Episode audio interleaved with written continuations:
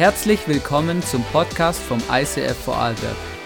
Wir wünschen dir in den nächsten Minuten eine spannende Begegnung mit Gott und viel Spaß.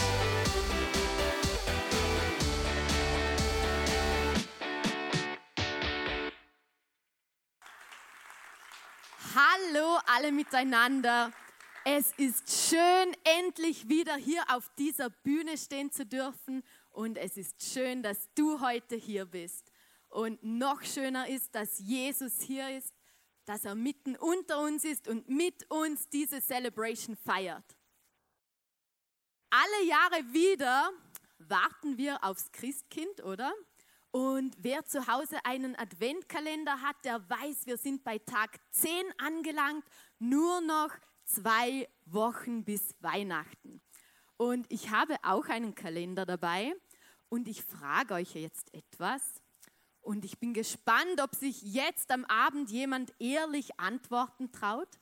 Nämlich, gibt es jemanden hier, der schon bei, bei Beginn der Predigt darauf wartet, dass sie zu Ende ist?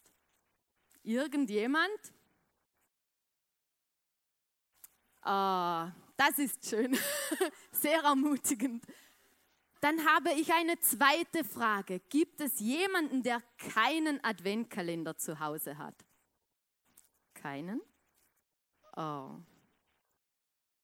Also, das sind ziemlich viele, aber ich habe leider nicht so viele Geschenke dabei. Es gibt leider nur ein Säckchen am Tag 10. Aber Jürgen, du hast aufgezeigt, hast so traurig geschaut. Darum ein Fidget Spinner für dich, Schokolade für Lisi.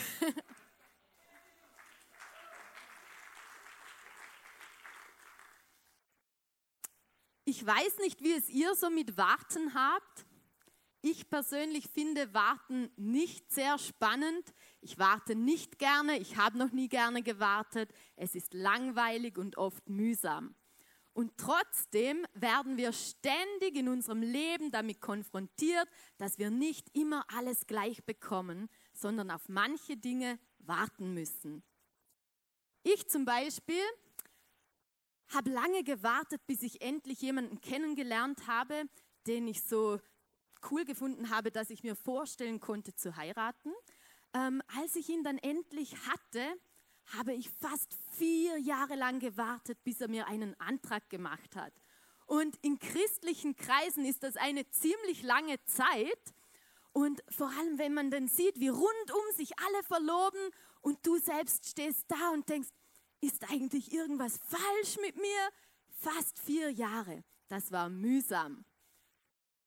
Momentan, da warte ich darauf, dass die Trotzphase meines Sohnes zu Ende geht aber auch da habe ich mir sagen lassen, das kann mitunter lange dauern. Eine Freundin, die hat Kinder in der Pubertät und sie hat gesagt, das hört auch dann noch nicht auf. Gute Hoffnung, warten ist mühsam. Es gibt noch etwas, auf das ich momentan warte und das ist die Renovierung von meiner Wohnung. Wir wohnen in einer großen, tollen Wohnung, aber sie ist in die Jahre gekommen und es nervt momentan echt gewaltig, weil jetzt ist mein Backrohr kaputt gegangen, ich kann die Temperatur nicht mehr einstellen. Am Herd von meiner Lieblingsplatte, die große, oder, kann ich die Temperatur auch nicht mehr äh, anstellen. Der, der Knopf dreht immer durch. Letzte Woche ist der Kühlschrank noch kaputt gegangen und es nervt, weil wir wissen, wir wollen eigentlich renovieren und darum will man jetzt nichts mehr investieren, oder? Man hat so das Ziel vor Augen, aber man ist noch on hold und der Durchbruch und das ist einfach noch nicht gekommen. Und das ist mühsam, vor allem weil meine Brüder unter mir zwei brandneue Wohnungen haben. Und wenn ich die sehe, da, da könnte ich eifersüchtig werden. Es ist so schön. Und ich muss warten. Das ist anstrengend. Und ich habe gemerkt, es macht einen Unterschied, wie man wartet. Man kann auf verschiedene Arten warten. Und ich weiß nicht, ob ihr Joyce Mayer kennt, eine ziemlich bekannte Pastorin und Predigerin. Und sie hat es auf den Punkt gebracht. Sie hat gesagt, konzentriere dich nicht so sehr darauf, wann dein Durchbruch kommt, sondern darum, wie du dich im Warten verhältst. Nicht wann ist ausschlaggebend, sondern wie wir uns verhalten, wenn wir denn noch warten. Was ist jetzt so eine gute Art zu warten? Ich möchte mit euch gleich in eine Geschichte einsteigen von Paulus und Silas. Die beiden sind im Neuen Testament zu finden und wisst ihr, sie waren so richtig krass für Jesus unterwegs. Sie hatten ein Ziel, sie wollten so vielen Menschen wie möglich von Jesus erzählen. Und das haben sie gemacht und sie sind umhergereist und haben gepredigt. Und als sie so unterwegs waren, ist ihnen eine Frau gefolgt und die Frau war besessen von einem Wahrsagegeist. Und Paulus hat es dann nach, nach einigen Tagen gereicht und er hat diesen Geist im Namen Jesus ausgetrieben. Und sie war auf der Stelle frei. Jetzt hat es aber Leute gegeben, die haben mit dieser Frau Geld verdient und denen hat es überhaupt nicht gepasst, dass diese Frau jetzt nicht mehr wahrsagen konnte. Und sie haben Paulus und Silas ins Gefängnis werfen lassen. Ich selbst war auch schon ein paar Mal im Gefängnis aus beruflichen Gründen. Ähm, und ich weiß, im Gefängnis ist es nicht schön. Du bist gezwungen zu warten. Du kannst nichts viel anderes tun, außer warten. Und selbst in der heutigen Zeit ist es schon nicht schön. Und damals bei Paulus und Silas muss es noch viel krasser gewesen sein. Sie wussten nicht, was mit ihnen passiert. Sie haben mit dem Schlimmsten gerechnet, aber sie mussten einfach warten. Und was haben die beiden getan? Das möchte ich mit euch lesen in der Apostelgeschichte 1625. Gegen Mitternacht beteten Paulus und Silas. Sie priesen Gott mit Lobliedern und die Mitgefangenen hörten ihnen zu. Plötzlich bebte die Erde so heftig, dass das Gebäude bis in die Grundmauern erschüttert wurde.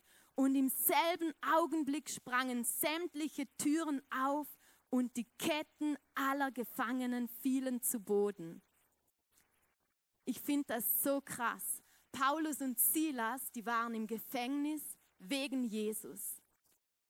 Und wenn, wenn mir irgendetwas passiert und jemand ist schuld dafür, da, da habe ich nicht mehr die beste Laune dem gegenüber. Aber die zwei, die haben sich in dieser Situation dazu entschieden, immer noch zu Jesus zu beten und ihm immer noch Loblieder zu singen, zu worshipen. In dieser Situation. Und ich glaube, dass das kostet einen etwas, aber wir können uns entscheiden, wie wir uns verhalten wollen. Und wie wir lesen, hat Gott da eingegriffen. Und ich glaube, dass Gott ein Herzensmensch ist der uns ins Herz sieht.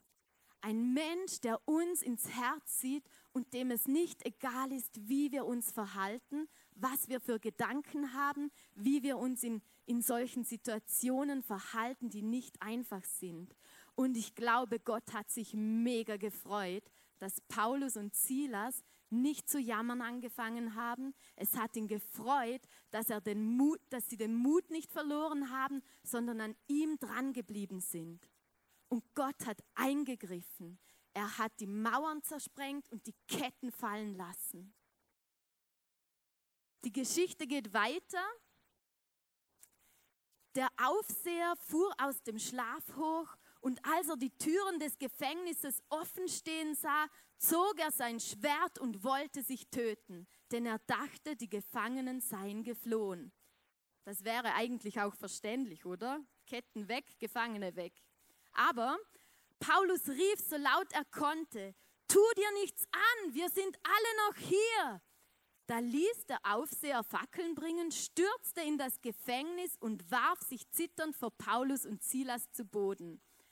Während er sie dann nach draußen führte, fragte er sie, ihr Herren, was muss ich tun, damit ich gerettet werde?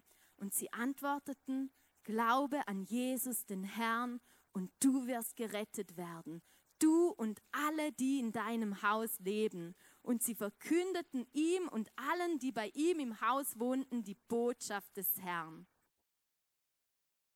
So krass.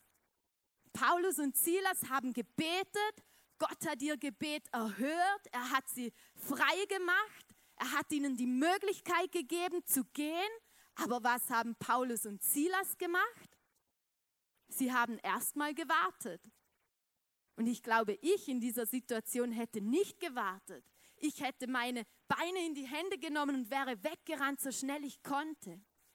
Aber wenn ich mich so hineinversetze in diese Geschichte, dann glaube ich, dass Paulus und Silas etwas getan haben.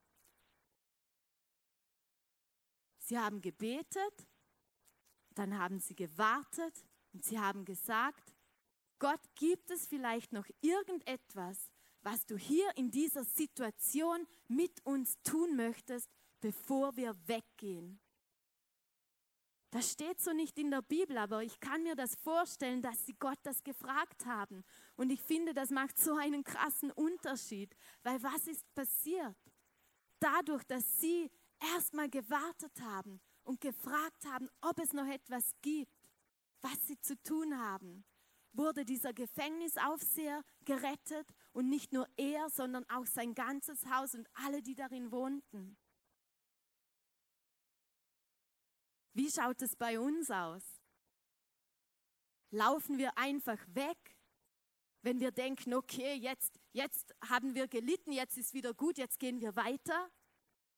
Oder trauen wir uns, auch mal was auszuhalten und Gott zu fragen, gibt es noch etwas, was ich hier für dich tun soll? Gibt es noch etwas? Ich möchte nochmal auf den ersten Teil dieses Verses gehen, weil mir da etwas wichtig geworden ist. Und zwar, gegen Mitternacht beteten Paulus und Silas. Sie priesen Gott mit Lobliedern und die Mitgefangenen hörten ihnen zu. Die hatten wahrscheinlich auch keine andere Chance, weil sie waren ja mitgefangen und mussten praktisch zuhören. Aber Sie haben ihnen zugehört und sie haben sie beobachtet, wie sie sich in dieser Situation verhalten haben. Sie haben gesehen, dass sie gebetet haben, sie haben gesehen, dass sie positiv blieben, sie haben gesehen, dass sie nicht die Hoffnung aufgegeben haben. Sie wurden beobachtet. Und ich glaube, dass es in unserem Leben auch oft so ist. Viele unserer Mitmenschen, die wissen ja, dass wir, dass wir Christen sind und die sehen, äh, wie wir uns verhalten, auch wenn wir manchmal in Situationen sind, die nicht so einfach sind. Wir werden beobachtet und wir haben die Möglichkeit, die Stimmung zu prägen. Positiv, aber auch negativ. Es gibt einen, auf Englisch klingt es einfach besser, einen Satz, der heißt, Your vibe attracts your tribe so wie wir drauf sind in diesen Situationen, das prägt die Stimmung, oder? Wir können Menschen positiv mitreißen oder aber auch negativ. Und genauso können auch wir beeinflusst werden von unseren Mitmenschen, wenn wir in solchen Wartesituationen sind. Es gibt nämlich auch Dinge, da sind wir nicht gezwungen zu warten, sondern wir entscheiden uns zu warten.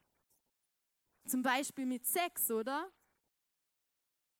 Du entscheidest dich, okay, ich habe jetzt einen Freund, aber ich will einfach warten bis zur Ehe.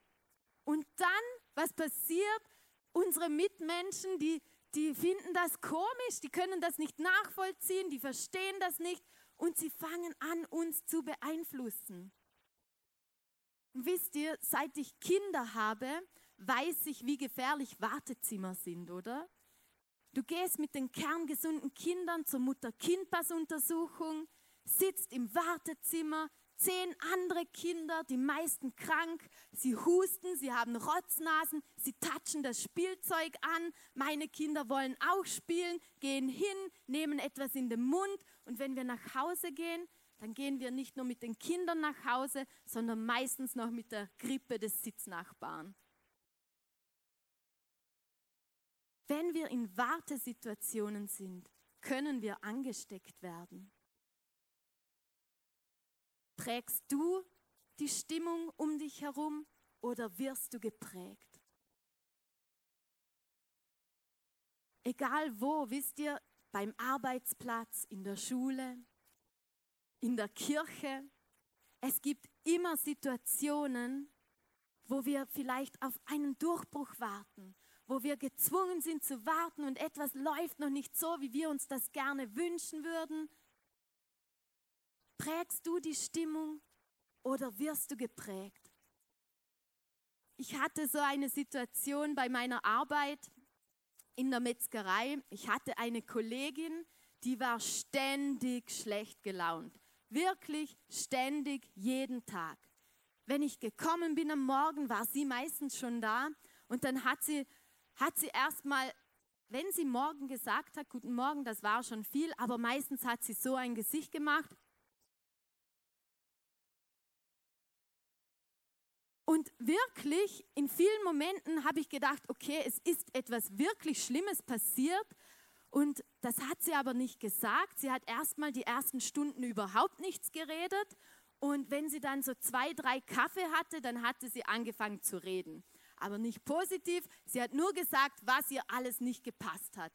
Warum wurde das nicht gemacht? Sag mal, wieso habt ihr so eine Bestellung angenommen? Das geht doch gar nicht. Und wieso, wieso, wieso ist die Türe vom Kühlschrank nicht richtig zu und wieso wurde das nicht richtig geputzt und die Fenster sind auch noch dreckig. Habt ihr denn überhaupt nichts gemacht, wenn ich nicht da bin?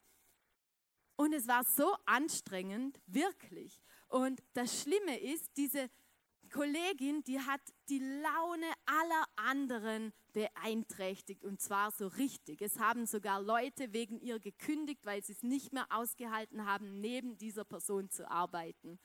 Und ich habe mir gedacht, ich will das nicht. Ich will das nicht, das ist das Geschäft meines Vaters, das bedeutet mir auch persönlich noch was.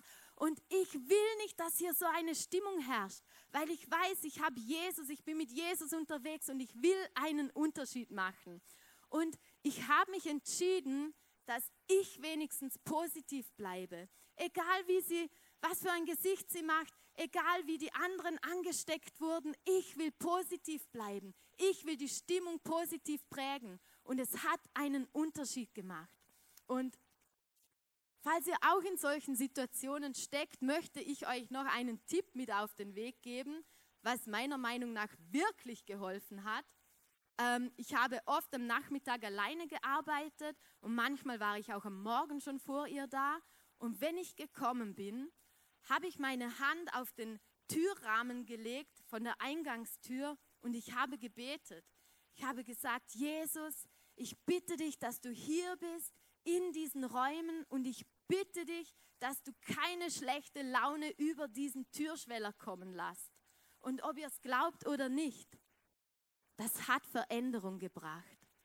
Meine Mama hat das bestätigt, sie ist oft einkaufen gekommen, fast jeden Tag, und sie hat gesagt, Julia, ich glaube, seit sie mit dir schafft, da, da lächelt sie sogar ab und zu. Und es macht einen Unterschied. Wir haben die Möglichkeit, unsere Mitmenschen positiv zu prägen.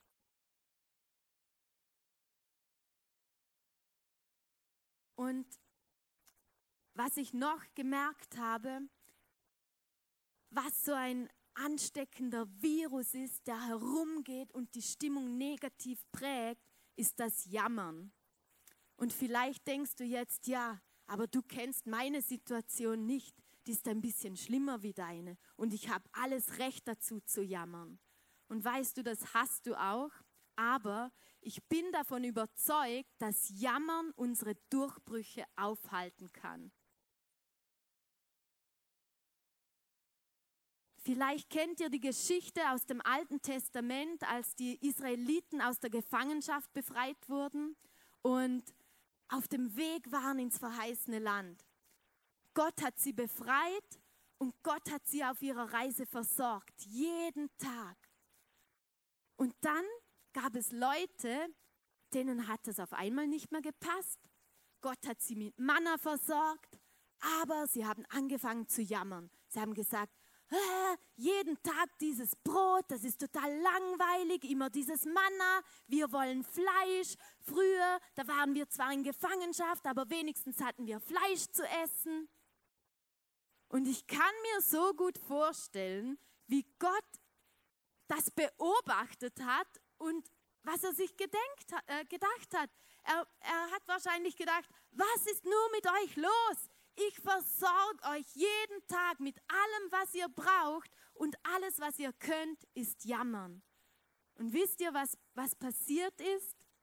Für eine Reise, die normalerweise in zwei Wochen zu bewältigen gewesen wäre, sind sie 40 Jahre durch die Wüste geirrt. Jammern kann unseren Durchbruch aufhalten. Ich glaube, dass das nicht nur für das Alte Testament aktuell ist, sondern dass dieses Buch, die Bibel, auch heute zu uns spricht und Jammern unseren Durchbruch aufhalten kann. Und es ist mir wirklich bewusst, dass es Situationen gibt, die alles andere als einfach sind. Dass wir in Situationen unterwegs sind, wo Warten wehtut, wo Warten mega anstrengend ist, wo es uns alles abverlangt. Aber die gute Nachricht ist, dass wir nicht alleine warten müssen.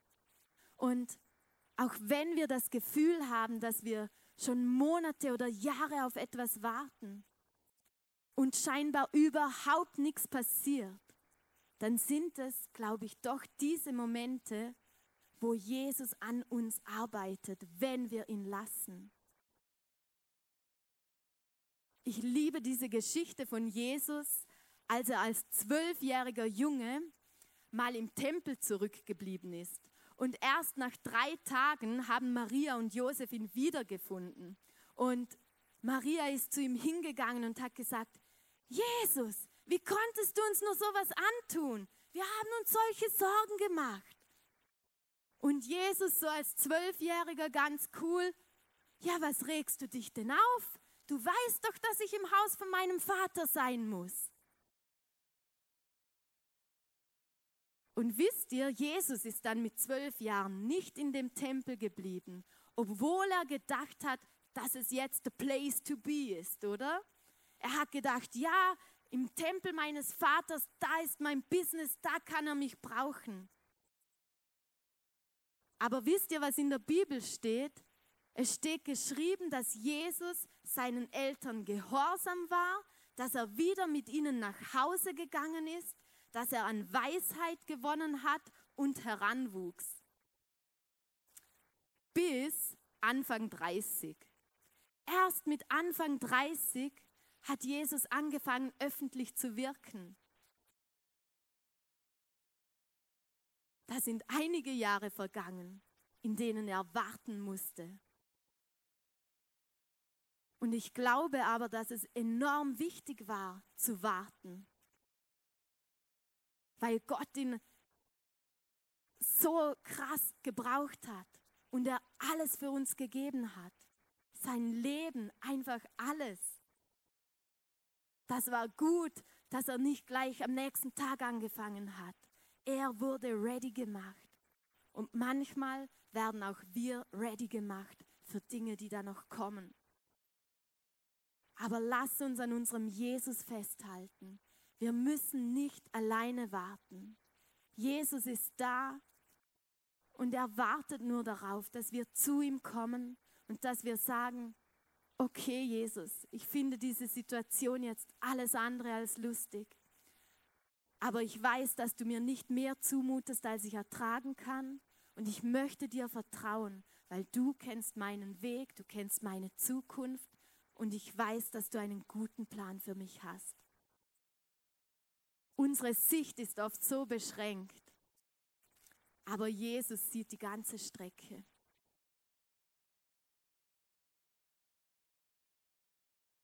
Ich habe am Anfang erwähnt, dass ich die letzten Wochen und Monate eine ziemlich schwere Zeit hatte mit meinem Sohn. Er ist jetzt zweieinhalb Jahre alt und so richtig am Trotzen. Vor vier Monaten hat er dann noch eine Schwester bekommen und dann war einfach alles zu viel für ihn. eifersüchtig, noch und nöcher und wir hatten wirklich eine schwierige Zeit. Das hat so angefangen, dass er am Morgen die Augen aufmacht und dann weint er zuerst mal. Keine Ahnung warum, er weint einfach. Dann gehen wir frühstücken, ich lasse mir einen Kaffee runter. Dann hat er schon wieder einen Anfall, weil er wollte den Knopf drücken. Dann geht es gerade so weiter, ich schmiere mein Brot, schneide es auseinander. Er bekommt einen Tobsuchtsanfall, weil er das Brot im Stück haben wollte. Und so ging es den ganzen Tag. Und dann wacht er oft noch in der Nacht auf und, und weint, weil er, weil er Durst hat. Mein Mann Craig hört das, will in die Küche gehen, ihm ein Wasser holen, fängt er an zu weinen, weil er sagt, na, Mama Wasser holen. Oder? Und dann tobt er aber eine ganze Stunde in der Nacht von zwei bis drei Vollgas. Und er weckt nicht nur uns auf, sondern seine kleine Schwester auch noch. Und ich sag's euch, in der Nacht habe ich einfach keine Nerven mehr. Und ich wusste eines, wenn mir jetzt noch irgendetwas hilft, dann ist es einzig und allein Zeit mit meinem Jesus zu verbringen. Und das habe ich dann auch gemacht. Also mache ich immer wieder. Und als ich gebetet habe, habe ich plötzlich einen Eindruck bekommen. Und zwar hat Jesus zu mir gesagt, Julia, enjoy the journey genieße deine Reise. Und ich habe gedacht, wie? Ich kann es nicht genießen, wenn er mich so fertig macht, vom Morgen bis am Abend und in der Nacht auch noch. Wie soll ich diese Reise genießen? Und als ich darüber nachgedacht habe, wurde mir etwas klar. Wenn ich immer nur warte, bis seine Trotzphase vorbei ist, wenn ich immer nur warte auf Dinge, die dann irgendwann mal passieren, dann vergesse ich im Jetzt zu leben. Und wisst ihr, auch wenn wir auf manchen Durchbruch warten, es gibt nicht nur diesen einen Durchbruch. Gott hat viele, viele, viele Geschenke für uns, während wir unterwegs sind. Und wenn wir immer nur auf das große Etwas warten, dann verpassen wir diese Geschenke abzuholen. Und wisst ihr, ich habe mir das echt zu Herzen genommen. Und jedes Mal, wenn er jetzt wieder durchdreht, dann habe ich in meinem Kopf, enjoy the journey. Und es macht so einen Unterschied für mich, weil ich ihn wieder ganz, weil ich ihm ganz anders begegnen kann, weil ich ihm mit Liebe begegnen kann, wenn er Liebe braucht. Und ja, wir schaffen den Alltag einfach besser.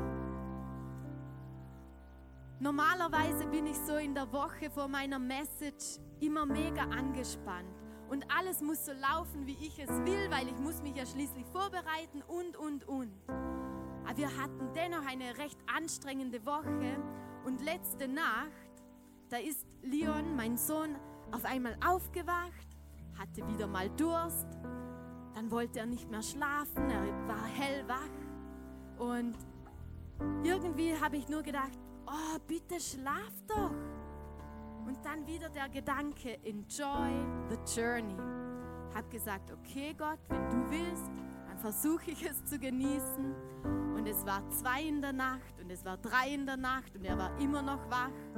Dann hat er angefangen zu singen, hat gesagt, Mama, darf ich singen? Ich gesagt, okay.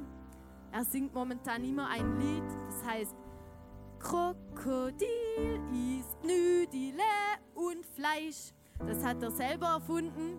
Okay, egal um welche Zeit, er rockt diesen Song. Ähm, ich habe gedacht, was soll's?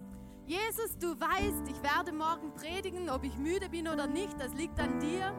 Ich enjoy my journey. Und es hat funktioniert. Ich bin heute gar nicht müde, auch obwohl ich nicht viel geschlafen habe aber Gott schaut auf uns. Und ich weiß, ich weiß wirklich, dass es sehr viel schlimmere Dinge im Leben gibt, als einen kleinen Sohn, der trotzt.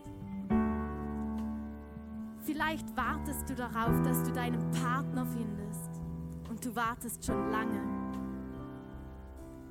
Vielleicht wartest du darauf, schwanger zu werden. Es funktioniert einfach nicht.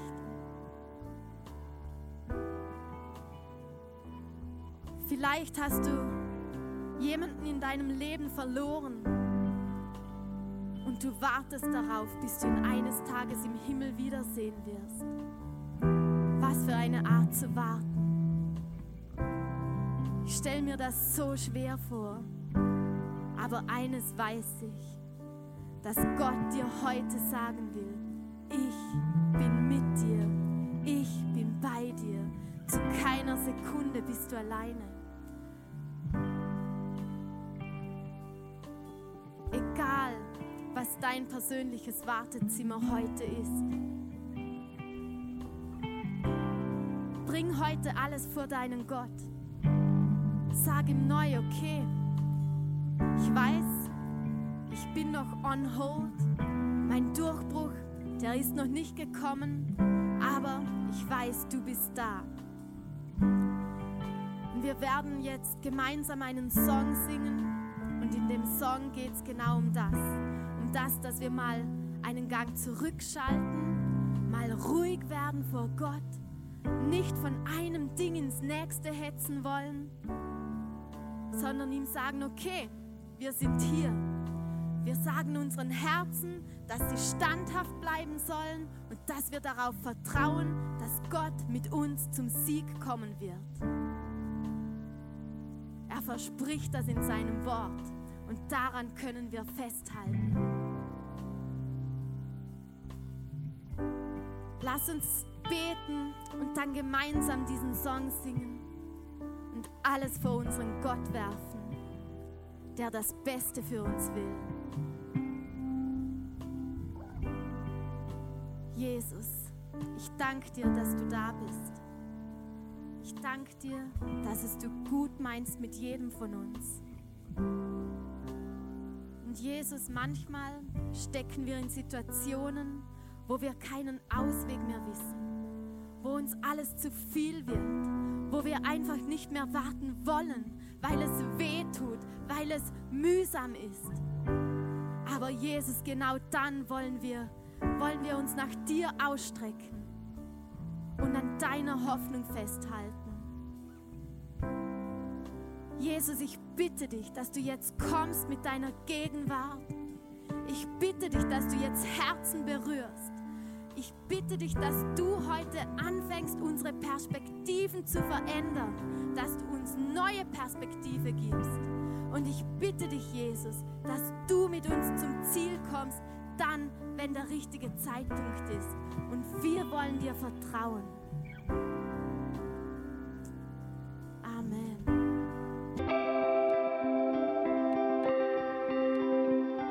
Wir hoffen, dass dir diese Predigt weitergeholfen hat. Wenn du Fragen hast, schreib uns eine Mail an info at icf-vlbg.at. Alle weiteren Informationen findest du auf unserer Homepage.